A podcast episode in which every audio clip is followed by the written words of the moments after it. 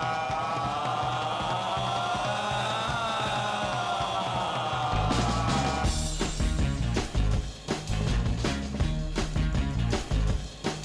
Caixo cinéfilos, cinéfilas, ¿cómo estáis? Bienvenidos a Bogar Baila con Lobos aquí en Radio Vitoria. Me acompaña Arancha, la linde Arancha, ¿cómo estás? Pues muy bien, ¿qué quieres que te diga? Gran periodista. ¿Para qué te voy a engañar? Una, una, una reportera formada, eh, en este caso especializada en el mundo del séptimo arte, en el cine. Ay. Increíble. Arancha, de todas las películas que hay de, de- de- de cualquier nacionalidad eh, vinculadas de una manera u otra al periodismo, ¿con cuál te quedas? Pues con ¿O la... ¿Con qué periodista con- cinematográfico? No, no, no, no, no, no, no, no, que la primera que me ha venido a la, a la cabeza Venga. que es, es una de mis favoritas, Luna de Papel. Luna de papel, de Cary Grant. Ah, hombre. Maravillosa, maravillosa. Fantástica. Yo, esa es la que, la es que, que hay, luego. hay- hay otra versión. Sí, esa es la que luego Sí. dio pie a una de Billy Wilder con Jack sí, Lemmon y Walter que las dos me gustan mucho, ¿eh? Sí, que escondían a- al, asesino, no sé si era el asesino al muerto en un escritorio. ¿no? Sí, sí, sí, sí. Sí, sí. Eh, Una era Luna de Papel y la otra era Luna Nueva, ¿puede ser? Luna, no, no, No, no, no, no. Lu- Luna Nueva Luna y la de Jack Nicholson, o sea, de Jack Lemmon y Walter Matthew, no, no, no recuerdo cómo era, míralo, No, pero sí, era de. Billy Wilder. Las Se- dos son muy En buenas, bandeja ¿eh? de plata puede ser. Mm, No, esa es otra. De, que- es, que, es que, claro, es que Wilder hizo varias con, Sí. con Lemon y Matthew. Y, y esta, no sé, esta es maravillosa, ¿eh? Creo, creo que... eh, A ver, una era... A ver, una no, era no Luna recuerdo el título. Sí, bueno, mientras yo, te voy yo diciendo voy- que del mundo del periodismo, Mm. yo me quedo con Network, un mundo Ah, también, implacable. también. Que tú te has ido más a la comedia Sí. y yo al drama. Mm. ¿Vale? Aunque si me dices, ¿y tu periodista eh, cinematográfico favorito? Hombre, pues yo me quedo con Clark Kent. Ah, bueno, pues sí. Claro. Sí. El de, el- pero el de Christopher Reeve, ¿eh? El Sí. Superman clásico, el de 77. Sí, ¿eh? sí, sí. Yo me quedo con ese Clark Kent, Sí. eh, que, que- que de aspecto tímido, torpe, que, que luego esconde a Superman, ni Ah, más eh, ni menos. Y a mí me gustaban mucho em, los de periodistas, la serie de Telecinco. Ah, ahí estaba, bueno, ahí estaba Alex Angulo, Alex Angulo, José Coronado. encantaba, sí, sí. eh, ¿Quién más estaba? Jolín, Eh, em, La que te cae muy bien a ti, una, una que te cae muy bien a ti. De verdad me cae muy bien. Sí, o sí, me estás tomando el pelo. es que casi todas las actrices de ahí son muy buenas. Primera plana se llamaba la peli ah, de... primera plana, es verdad. Sí, sí. La hija de, yo te decía, la hija de, es que no me acuerdo cómo se llama, la hija de Carlos Larrañaga. Ah, Amparo. Amparo Larrañaga. Amparo, pero también estaba Alicia Borrachero. Sí, Belén Rueda. eh, Esther Arroyo. Un montón, un Esther montón. Arroyo. Elena, Elena Ballesteros. Pero te enrollas una barbaridad en estos Oye, has comienzos. empezado tú, ¿eh? que tenemos que empezar. vale. Damas y caballeros, bienvenidos a Bogar Baila con Lobos.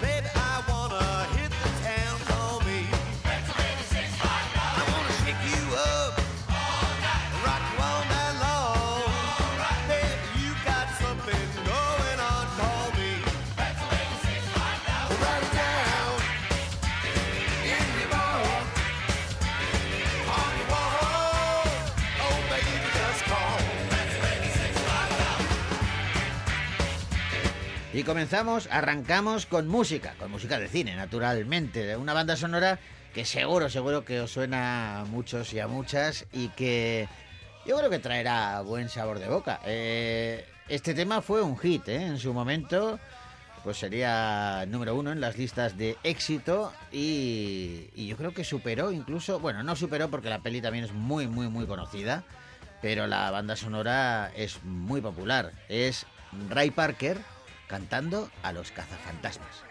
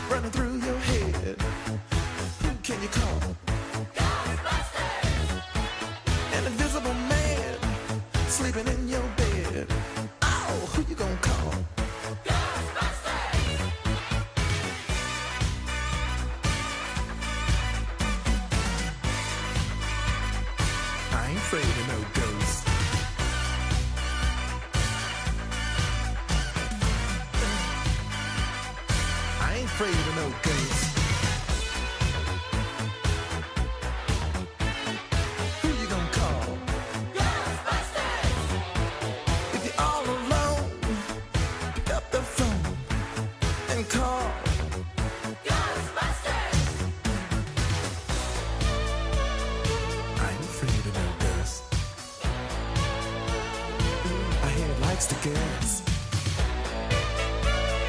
I ain't afraid of no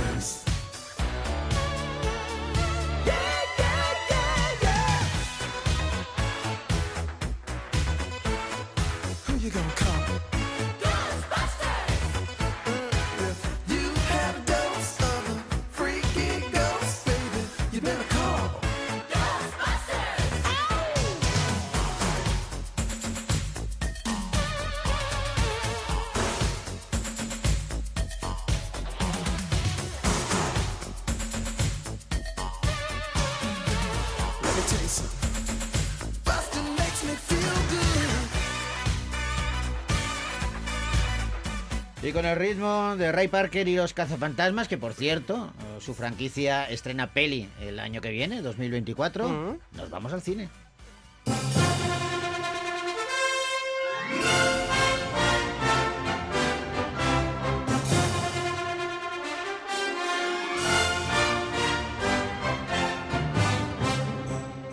Y vamos a hablar de una película que llega a nuestras eh, carteleras eh, plagada de elogios eh, porque ha pasado por un montón de festivales y lo ha hecho cosechando piropos de todo tipo. Hablamos de La Espera.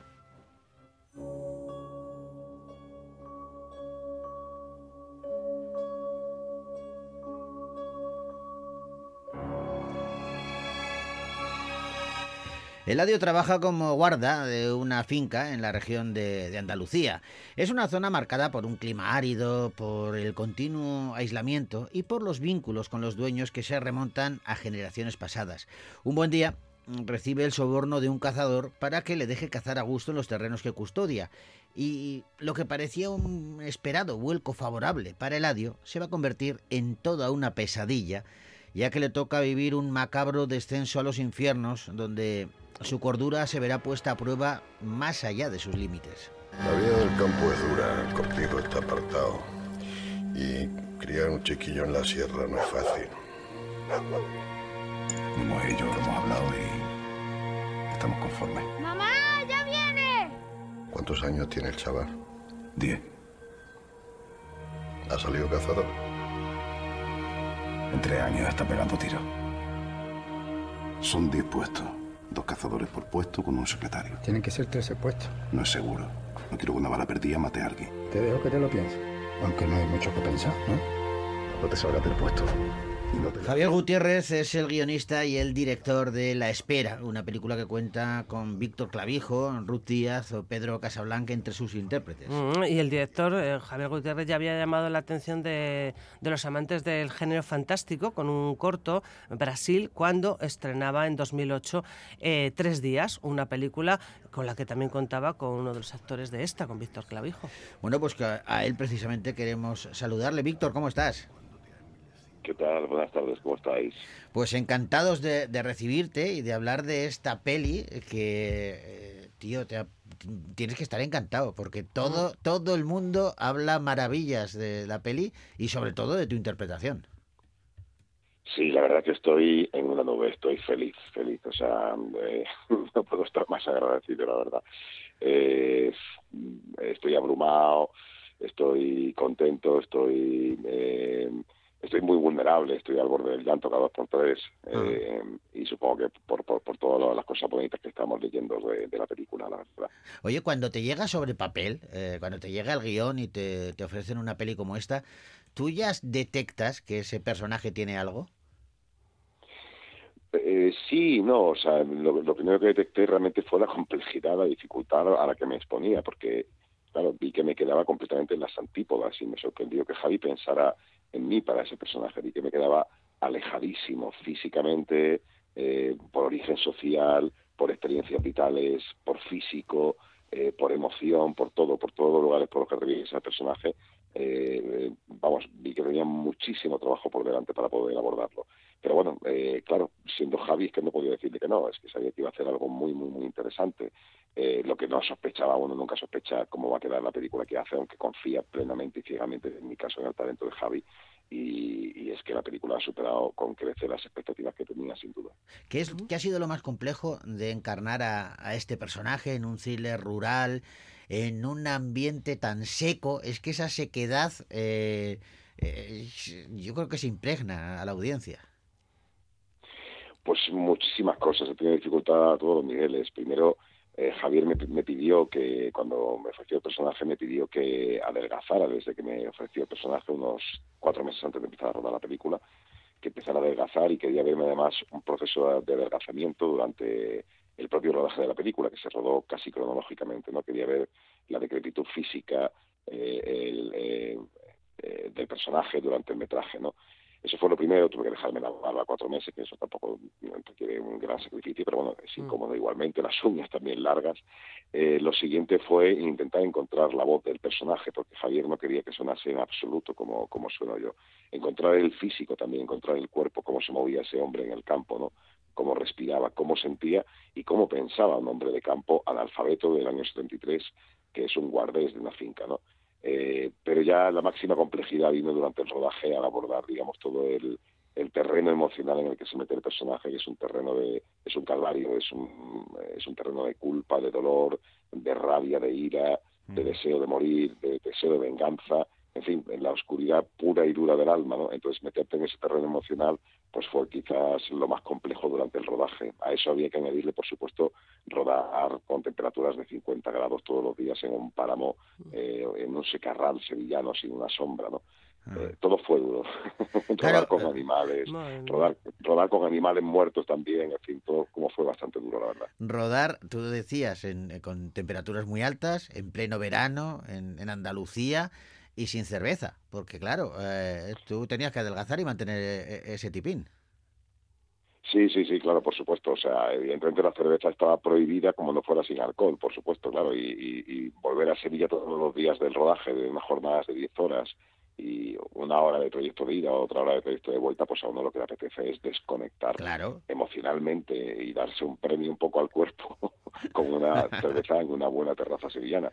Pero tenía que andar también con mucho cuidado con eso y tenía que mantenerme completamente, eh, eh, vamos, eh, al margen, rígido sí. con el tema de la dieta. Oye, pero no, no cayó ninguna, una caña, un día, un día tonto. Que... Sí, sí, por supuesto, por supuesto. Algún día sí cayó, sí, sí, por supuesto. Cuando ya veíamos que ya había adelgazado lo suficiente lo que quería Javier, por supuesto, algún día, sobre todo el fin de semana, si me daba algún premio, una cerveza, como mucho, una, ¿no?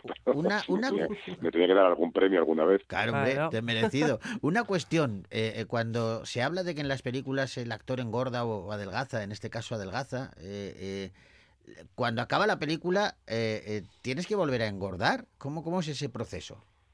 Bueno, a mí me costó muchísimo volver a, co a coger, eh, acercarme al peso que tenía cuando empecé a, a, a adelgazar para la película. Yo estaba en 67, 68 aproximadamente, y me quedé como en 59, 60. Eh, me costó mucho volver a coger ese peso, eh, porque bueno, quería hacerlo de una manera lógicamente saludable, no hartarme a comer y Claro. comer cualquier cosa que me engordara, que luego fuese un problema, lógicamente, ¿no? Entonces volví a apuntarme al gimnasio con una dieta saludable, una dieta proteica, pero a mí me cuesta muchísimo trabajo ganar peso. Entonces me ha costado un año entero volver a ponerme en el peso original eh, con el que empecé la película. Y estos últimos meses de intensidad laboral que he tenido, cuatro meses muy locos de rodaje de otra serie, de promoción de la película, gira teatral, pues he vuelto a perder unos cuantos kilitos, la verdad, claro, cuando estás sometido a un estrés y un movimiento continuo, pues pues me, me es complicado mantener el peso con el que empecé, bueno, con el que, con el que arranqué cuando Sí, sí. Javier me ofreció el proyecto, ¿no? Mm. Oye, esa estética que tiene la película, volviendo a, a- a la película, esa estética que tiene de mm, que, que sabemos nosotros que es en Andalucía, pero que cuenta Javier, el director, que en Austin eh, la llamaban en el Festival de Cine de Austin en, Texas, en, sí. Te- en Arizona, En o- Texas, sí. en Austin, Texas, Texas, en. Texas, que la llamaban western y que, y que eh, se les acercaba mucho, como que lo sentían como suyo a la historia. Claro, es que realmente es un western, o sea, realmente la película atraviesa por varios géneros de una manera muy natural y orgánica. Empieza siendo un drama rural eh, que puede remitir a los santos inocentes realmente, o a la caza, o a Tasio, o al séptimo día quizás. Eh, en la segunda parte se convierte de alguna manera en el segundo acto en un thriller rural también, que puede remitir también quizás un poco más al séptimo día en ese momento. Pero ya en la tercera parte entra el género muy sutilmente, el género de, de terror y el género fantástico.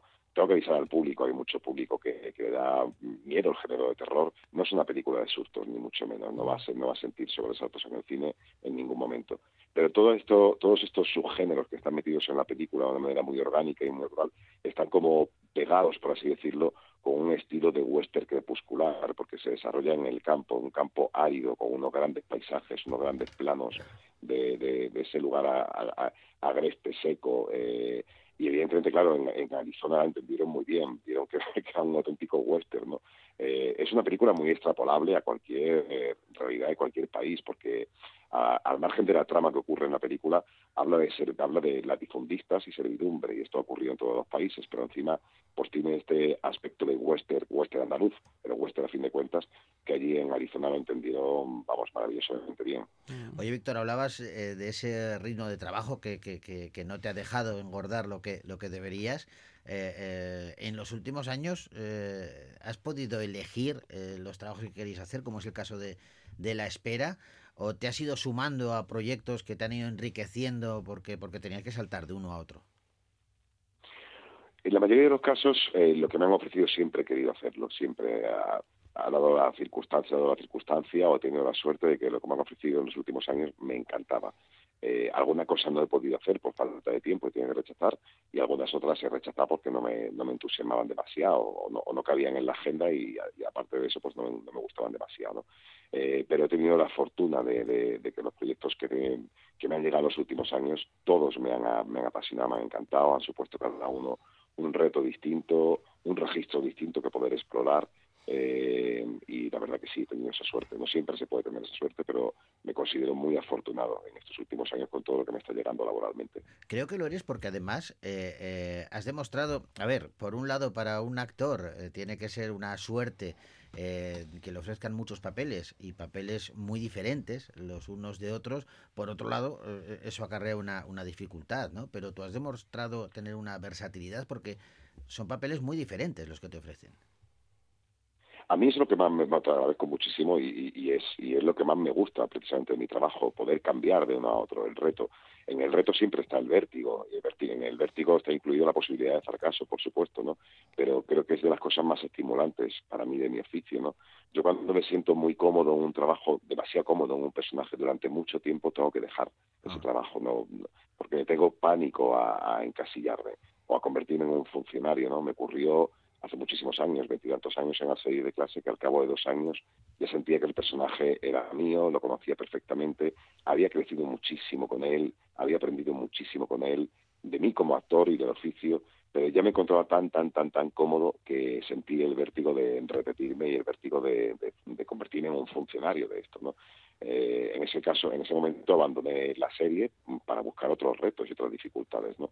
Eh, pero bueno, claro, en, la- en los retos pero muchas veces también está la posibilidad del fracaso, ¿no? Claro. Pero bueno, eh, creo que en este oficio hay que arriesgar. No siempre es fácil arriesgar. Yo te digo cuando tienes un proyecto tan complicado, eh, eh, la duda la tienes siempre eh, presente. Siempre está el miedo a hacerlo mal, el miedo a equivocarte y el miedo a fracasar. Eso nos acompaña y el látigo continuo con el que uno se pega diciendo no, no, no lo voy a poder hacer bien o no estoy bien, ese le acompaña a los actores exigentes o autoexigentes como en mi caso, ¿no? Oye, ¿y cómo lo administráis esto mentalmente? Porque, eh, claro, si durante un tiempo has encarnado a este personaje que, que ostras, que tiene una, una mentalidad muy complicada y que me imagino que, que eso ha tenido que ser eh, eh, difícil eh, cuando acaba, eh, luego eh, vosotros mismos decís, bueno, ahora el siguiente trabajo procuráis que sea, vamos a intentar que sea una comedia, algo más ligerito o otro tipo de, de- de- de interpretación, porque Bueno, eh, si tienes la suerte de poder ¿no? elegir. Mm. Claro, claro, si tienes realmente, efectivamente, cuando en un trabajo de, de tanta intensidad emocional como este, como el de la espera, donde realmente yo he intentado poner las entrañas y el corazón ahí. Claro, eh, es que eso tiene que mesa pasar, directamente, eso tiene que vamos, pasar factura luego. Sí, sí la pasa, sí la pasa. No, no puedo, no puedo engañarte. Sí, sí que la pasa. Cuando uno, yo en este, en este personaje en concreto, eh, antes de empezar el rodaje, me comprometí conmigo mismo a dar el 150%. O sea, esto que dices, voy a dar más allá de lo que pueda dar y me abro en canal si hace falta. Eh, no por nada, sino porque por, por sentir un compromiso muy profundo con la historia, con el personaje y con Javier. Ah, Eh, e- evidentemente, eh, bueno, yo muchas veces iba a rodar, pues como, como salen los toreros a las plazas, muchas veces que piensan que van a morir y se enfrentan a la muerte, evidentemente lo nuestro es mucho más seguro, pero Sí, cuando sí. trabajas con emociones y con, y con tu- tus entrañas, pues estás todos los días habitando lugares muy oscuros del alma ¿no? y del corazón. ¿no? Evidentemente esto te pasa factura porque el cuerpo no entiende lo que está pasando. Eh, tu cabeza sí, porque lo estás, estás guiando a, a- a tu cuerpo hacia, hacia un lugar deliberadamente eh, emocional, oscuro, doloroso, pero tu cuerpo no entiende que esto es de mentira. claro. y evidentemente eh, ese- esa, esa huella queda ahí. Entonces eh, se, se corta la jornada de rodaje, te vuelves a casa y te vuelves a casa mm, molido emocionalmente, físicamente, pero también molido emocionalmente. En ningún momento pierdes la noción de que tú eres Víctor interpretando a un personaje, aunque debo decir que, y me sorprendió, y lo he dicho en alguna entrevista, que yo no era consciente ni lo hacía deliberadamente, pero por lo visto el año pasado, y me he enterado hace poco, porque, vamos, no, no me di cuenta durante el rodaje, Ah. me han contado compañeros del rodaje, gente técnicos del rodaje, que yo no respondía por mi nombre, que respondía por el nombre del personaje, pero supongo que esto lo hizo de una manera sin darme cuenta y era porque estaba Claro. muy concentrado, ¿no? Pero lo que quiero decir es que uno nunca pierde la conciencia de quién es uno, eso está claro, Eso te iba a decir. habitar- Y nunca te han dicho, No, Víctor, no, no, no, y no. nunca te han dicho, no la eh, pierdes, no, no pierdes la cabeza hasta ese nivel. pero no, no, no perder la cabeza, pero, pero que igual te influye en el carácter, que igual de, eh, eh, Sí. nunca te han dicho, te ha cambiado el carácter, durante estos meses estabas arisco. Claro, por supuesto, eso es indiscutible. O sea, el, carácter y el estado de ánimo. Evidentemente, claro, estás habitando Claro. un lugar oscuro de, de- de mucha tristeza, mucho dolor emocional durante cuatro semanas y media de rodaje más la preparación. Y evidentemente, cuando acaba el rodaje, estás molido emocionalmente, estás triste. Hay algo ahí que, pues lo que te decía, ¿no? Como que el cuerpo no entiende. Sí, sí, claro. y, y- y te habita la tristeza durante un tiempo posterior también, te habita una cierta pesadumbre, ¿no? es, es así, eh, hasta que tu cuerpo vuelves a enseñarle que hay que pensar de una manera positiva y que, y que no, que aquello era ficción, ¿no? Pero es inevitable, tu cabeza sabe que Tu es cuerpo ficción, tiene que acabar no hasta, la- entonces- hasta las narices. ¿eh? Eh, Oye, eh, ¿pero qué? Es que es broma, era broma esto. Sí, sí, que eh, el, el cuerpo te pregunta, ¿qué me estás haciendo? ¿Por qué me, por qué me obligas a pasar por estos lugares? Ya, ya, ya. ¿Ahora en qué andas, Víctor? Pues mira, acabo de terminar de rodar eh, una serie en Sevilla de seis capítulos para Mediaset, Sí. eh, que está- se llama El Marqués y está inspirada en el crimen del cortijo de los Galindos que ocurrió en el año 75 también en Sevilla, en Paradas, en un pueblo cercano a Sevilla.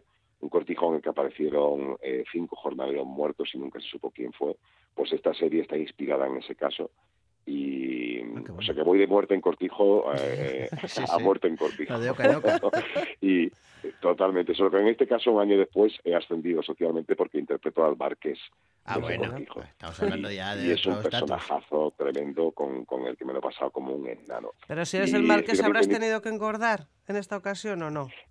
Sí, efectivamente, cuando empecé el rodaje estaba un poquito más gordo, pero claro, el estrés del rodaje y el agotamiento al final ha hecho que pierda kilos durante este proceso, pero sí, sí, estaba un poquito más, más gordo. Eh, y un marqués con bigotito fascista, Oh. eh, misógino, eh, clasista, en fin, tiene todos los adjetivos negativos que un actor disfruta interpretando porque es muy gozoso eh, habitar ese terreno de la maldad y de- además de la cosa también casi casposa y, y patética que también tiene el personaje, ¿no? Eh, y he terminado este rodaje hace poco eh, y sigo de gira con Pasión Vega con un espectáculo que se llama Lorca Sonoro, que es un concierto teatralizado con el que llevamos de gira desde diciembre del año pasado. Ah, qué Y bueno. también tengo pendiente de estreno el estreno eh, la serie La Ley del Mar, que se estrenará en enero o en febrero. Mm. Joder, pues te, te tienes... eh, ha- has currado, has Sí, currado, sí. está muy bien. Oye, eh, sigues haciendo, sigues me imagino que eh, cuando tienes tiempo, ya no tanto como antes, pero eh, destacaste mucho durante la, la pandemia, durante el confinamiento, haciendo esas, esas lecturas que hacías o esas interpretaciones de, de textos que no tenían nada que ver eh, con el personaje, pero que de pronto eh, hacías un doblaje y eso tuvo un éxito extraordinario. Eh, eh, eso también te- me imagino que lo empezarías de una forma, eh, pues por no aburrirte en, en el Justo, confinamiento sí, sí. Y, y se te fue de las manos, en este caso para bien. Totalmente, lo hice realmente casi por, por una cuestión egoísta, para no aburrirme, para estar eh, entrenado, bueno, para explorar también a nivel actualmente, ¿no? Lo que no anticipaba era que se me iba a ir de las manos como se me fue, pero claro, es cierto que me dio alas para seguir investigando, para seguir jugando, seguir probando contextos, eh, pues desde una fórmula química a una canción infantil o a una canción, un reggaetón absurdo, e intentar cambiarle el sentido de la letra, cambiarle la intención con la que uno dice esa letra, ¿no? Luego experimenté con el doblaje también, con el, eh, metiendo poemas en escenas clásicas Sí, sí. y también he hecho doblaje satírico cuando me ha apetecido denunciar alguna situación social o política o alguna situa- algún algún hecho que estuviese en la actualidad y para dar mi punto de vista pues de una manera un poco más artística no esto me ha mantenido súper entretenido pero es verdad que en los últimos meses no he podido hacer mucho porque he estado tan concentrado en el trabajo que no tenía tiempo y luego porque tampoco quería saturar al público. Yo digo que cuando cuando de repente siento que he tocado algo que está muy bien lo exploro un tiempo pero no odio repetirme es de las cosas a las que más miedo le tengo. Entonces he parado un poco por, por porque no quería saturar tampoco al personal con eso. Ahí te adentraste en un terreno también eh, pantanoso, porque, claro, las redes sociales, eh, hoy en día, cualquier cosa que digas es susceptible de, ser atacada y además a veces eh, con mucha maldad. Sí, es cierto que en alguna ocasión me he expuesto tratando algún tema de actualidad que tuviese, que tenía a lo mejor alguna connotación política, pero también he intentado hacerlo, primero porque sentía que no podía quedarme callado ante lo que estaba pasando, Claro, eh, fuese el, el tema que fuese, eh, y luego en segundo lugar he intentado hacerlo también desde el respeto, sin dar nombres y apellidos y sin, y sin insultar a nadie mm, en absoluto, ni a la persona a la que estaba criticando, ni a los eh, a la gente fiel o seguidora de esa persona, ya fuese un político o fuese algún personaje público, da igual, ¿no? He intentado hacerlo siempre con cierto, lo he intentado, no digo que lo haya conseguido, pero lo he intentado al menos con cierto, con cierta clase. Eh, pero bueno, sí, uno siempre se expone eh, eh, cuando da su opinión personal sobre un asunto, evidentemente. También tiene que saber medir cuándo hacerlo y cuándo no hacerlo y tampoco Claro, convertirte en alguien que esté continuamente dando su opinión sobre cualquier tema. Yo también rehuyo de eso. Creo que no tengo ni obligación ni necesidad tampoco de hacerlo, pero cuando he sentido la indignación con algún asunto, pues ha sido la tripa la que ha mandado y no he podido callar. Oye, para, para ir terminando, eh, ¿te afectan las críticas? Eh, ¿Tú eres de los que lee las críticas o a lo largo de todos estos años de tu trayectoria, igual al principio sí, ahora no, no lo sé, cuéntame. No, sí las leo, no voy a mentirte, sí que las leo. Si de repente veo que la cosa es muy mala y no mejora, evidentemente ya dejo de leer.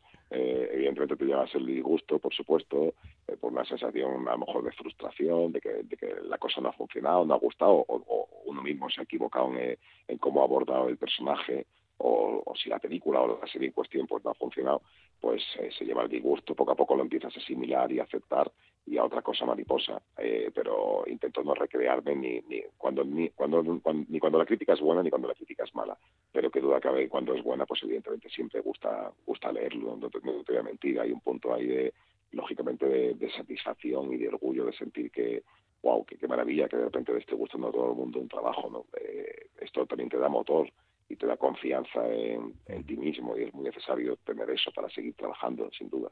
Pues disfruta a tope de las opiniones de la espera, que yo, yo particularmente todo lo que he leído ha sido fantástico, creo que muy merecido. Además, recomendamos a, a nuestros oyentes esta, esta película porque de verdad que van a pasar... Para disfrutarse. ¿Sabes cuando a mí no, sé disfrutar es la es la palabra, pero sabes cuando tú vas a ver una peli de miedo, una peli de suspense, una peli de angustia, como puede ser esta en algunos minutos, en los Sí, que nos interesa también sentir esas sensaciones, porque es sacarnos, de- en realidad cualquier película lo que hace es sacarte de tu mundo, eh, meterte durante dos horas aproximadamente en otro, y eso eh, para, para, tú hablas antes de, de engañar al cuerpo, pues para el cuerpo también es como, como un recreo, ¿no? Decir, mira, por un ratito no pienso en lo mío y, y son los problemas de, de los otros.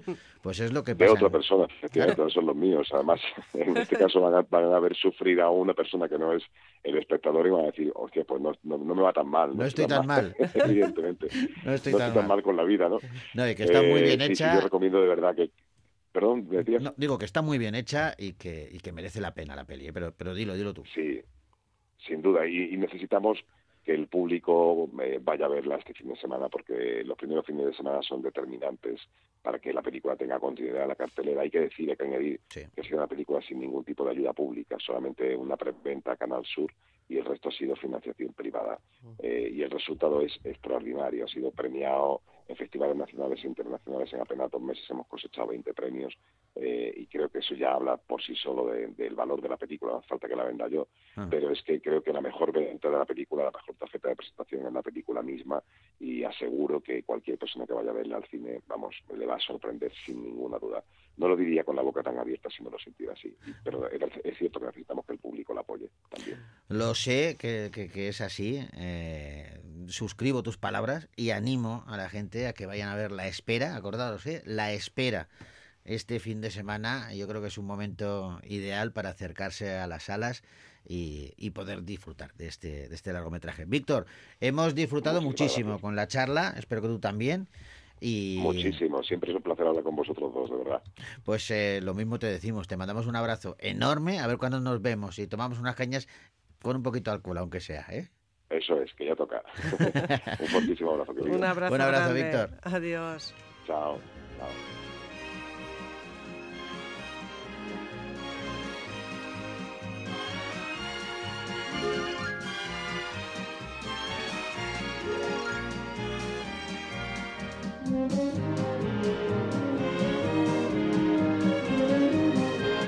Y seguimos en Bogar Baila con Lobos y lo hacemos con música, con una banda sonora. Este es un clásico. Eh, ayer creo que escuchábamos a Fred Astaire, Ujú. hoy tenemos a Jim Kelly. Eran, eran eh, pues como en otro género, eh, Arnold Schwarzenegger y Sylvester Stallone. Ah, pues sí. ¿Vale? Lo que Sí, pasa sí. es que estos bailaban y bailaban muy bien y no sabías quién bailaba mejor. Además cantaban y en la peli Brigadoon Jim Kelly lo hacía así. Maybe the sun gave me the power, for I could swim Loch Lomond and be home in half an hour.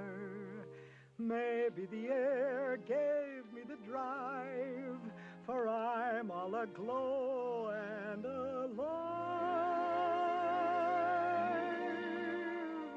What a day this has been, what a rare mood I'm in. Why, it's almost like being in love. There's a smile on my face for the whole human race. Why, it's almost like being in love. All the music of life seems to be like a bell that is ringing for me. And from the way that I feel when that bell starts to peal, I could swear I was falling.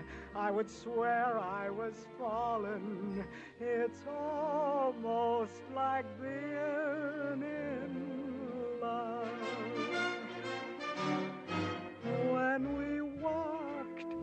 the brae, not a word did we say. It was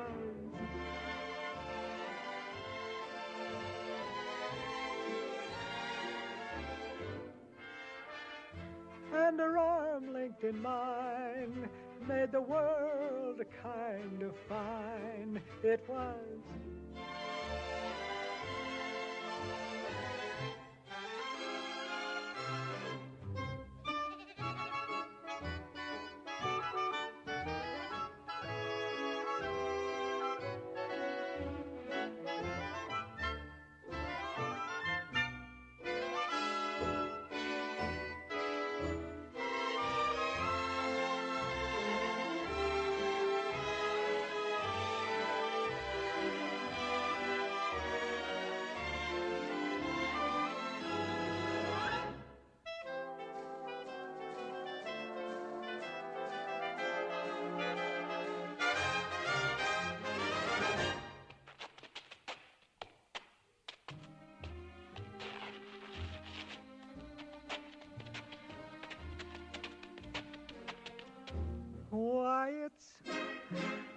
almost like being in love.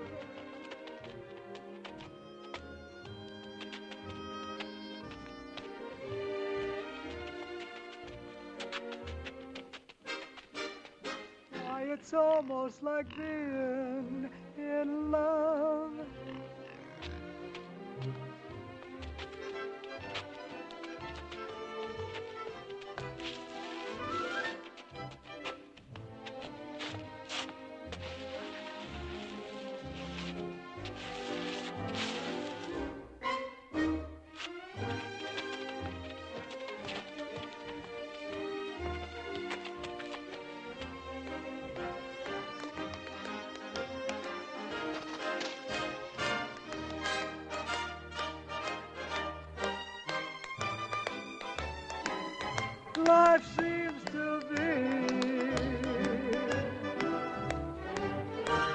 Like a bell that keeps ringing for me. And from the way that I feel when that bell starts to peal, I would swear I was falling. I could swear I was falling.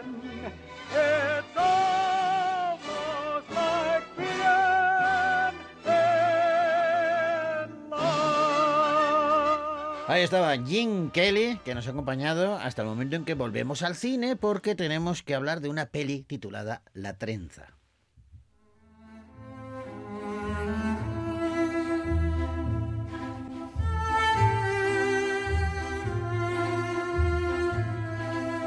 La trenza es la historia de tres mujeres que luchan por su libertad en situaciones diferentes y en partes distintas del mundo.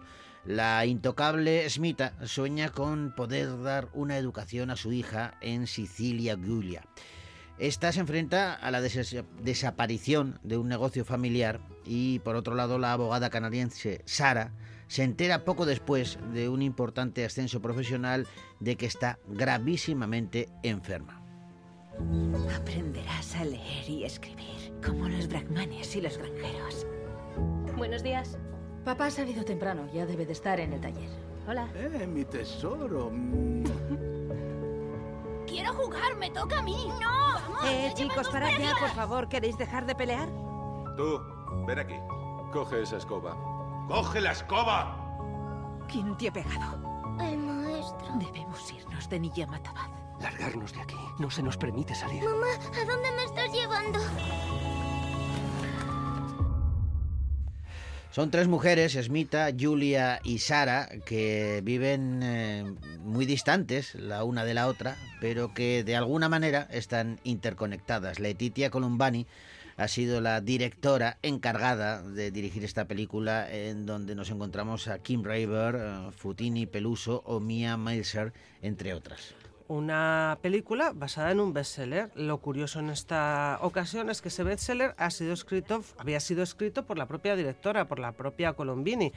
Fue uno de los fenómenos literarios de 2017 y fue tan popular eh, su- eh, y su popularidad creció porque eh, por las recomendaciones que se hacían entre madres, hijas, abuelas y nietas.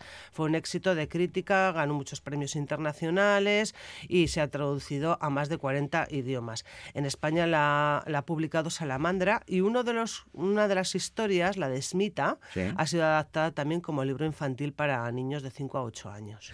Bueno, pues La Trenza, una peli que podéis ver ya en los cines de Victoria Gasteiz.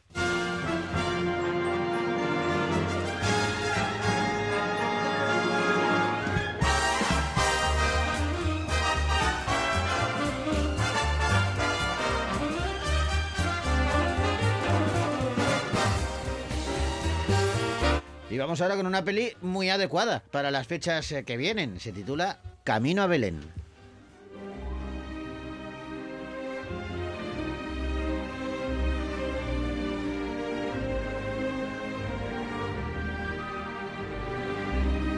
Hemos eh, visto la historia de María y José y el nacimiento de Jesús, bueno, pues contado de diversas maneras. Quizá esta sea una de las más originales. Estamos hablando de un musical navideño para toda la familia que mezcla melodías clásicas con nuevas canciones pop. Una joven carga con una responsabilidad inimaginable y un joven tiene que elegir entre el amor y el honor. Por otro lado, está un rey celoso que no se detendrá ante nada para conservar su corona. Tu padre siempre ha sabido que eres especial. Y nada cambiará eso, María. Dile a María que estamos listos. Que esa música, que suene. Harry, you're getting married. It's about to be the best day of your life. Soy José. Siento como que ya somos amigos.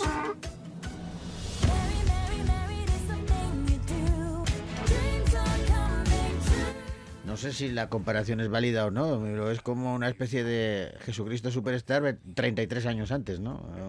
O 30 Sí, años antes.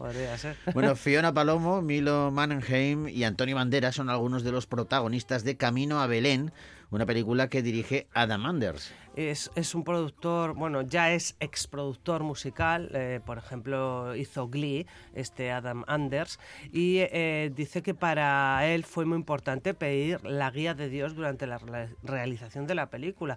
De hecho, Antonio Banderas, que hace de Herodes en esta, en esta peli, eh, ha descrito pues, que se vivía mucha calidez en el set de grabación y que eso estaba influenciado por el director y los músicos que eran todos de fe cristiana.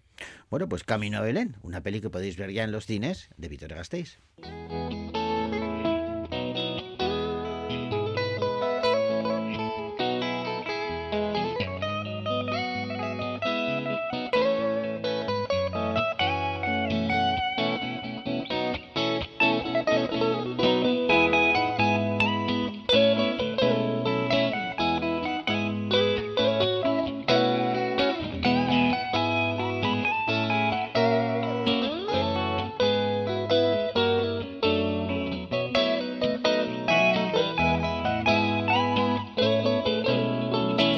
Bueno, vamos a poner un poquito de música. Esta canción es un temazo. Es también tiene tintes ochenteros. Ganó un Oscar. Y a mí la peli me encanta. No es una película fabulosa, pero pasas un buen rato. Arthur, el soltero de oro, y su autor, Christopher Cross.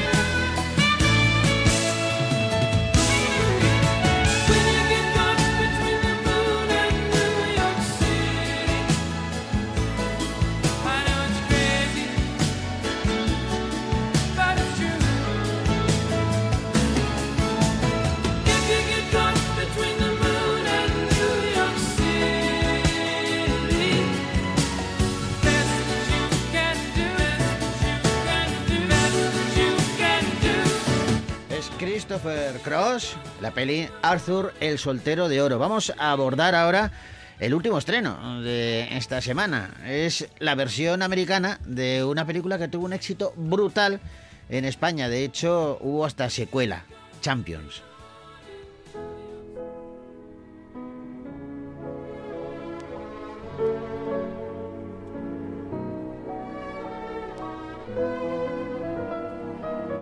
Woody Harrelson protagoniza esta hilarante y a la vez conmovedora historia de un antiguo entrenador de baloncesto de ligas menores que tras pasar un mal momento personal debido a su complicado carácter, recibe la orden de un tribunal de hacer trabajo social. Es entonces cuando le toca dirigir a un equipo de jugadores con discapacidad intelectual.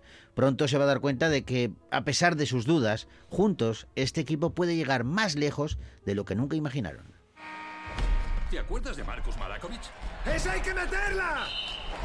Le despidieron. Marcus, sal de la cancha. Eso me ha estado bien. Solo hay malas noticias para los Iowa Stallions. Menudo idiota. Señor Marakovich, le ofrezco servicios comunitarios, entrenando adultos con discapacidades intelectuales. Señoría, estamos hablando de retra... Uh, uh, nada de palabrotas.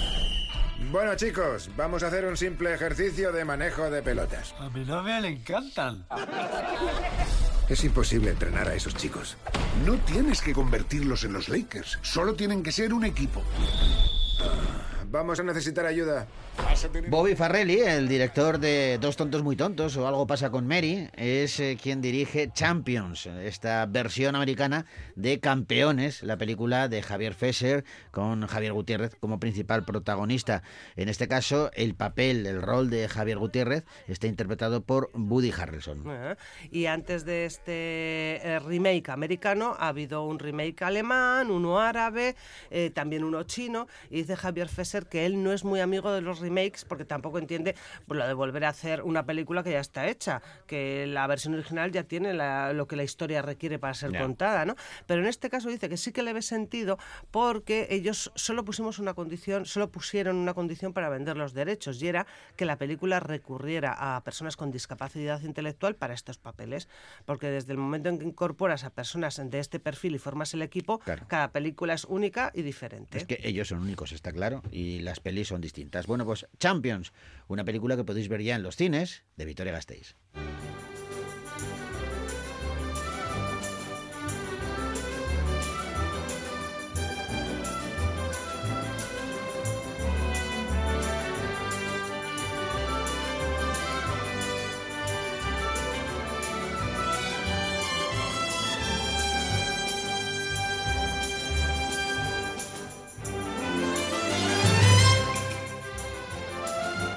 Venga, Arancha, prepárate, llevamos semanas ensayando, eh, tenemos que cerrar el programa, Sí. eh, quisimos hacerlo, como ya llega Navidad, vamos a hacerlo por todo lo alto, y esta canción lo pide, ¿eh? en un momento dado, vamos a hacer aquí la coreografía, Vale. y yo voy a emular al desaparecido Patrick Ajá. y tú vas a ser Jennifer Warnes, Vale. y- Tengo tipín para ello. y, y yo la fuerza en los brazos necesaria para No, levantarte. has puesto una colchoneta por si acaso. No, no, no, no, no, no, aquí no hay efectos especiales. Aquí con la moqueta ya me apaño, ¿no? Mucho ensayo, Ay, yo me voy a poner un casco, eso sí, Vale, por si acaso. Bueno. ¿Eh? ¿Por si acaso qué? ¿Por si acaso tengo un cabezazo? Con la banda sonora de Dirty Dancing les decimos hasta la semana que viene. Agur.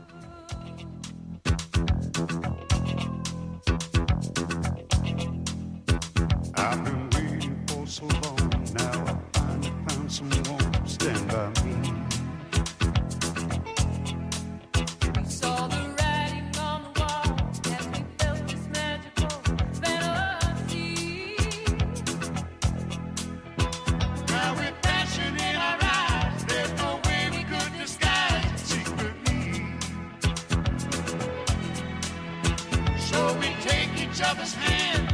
See.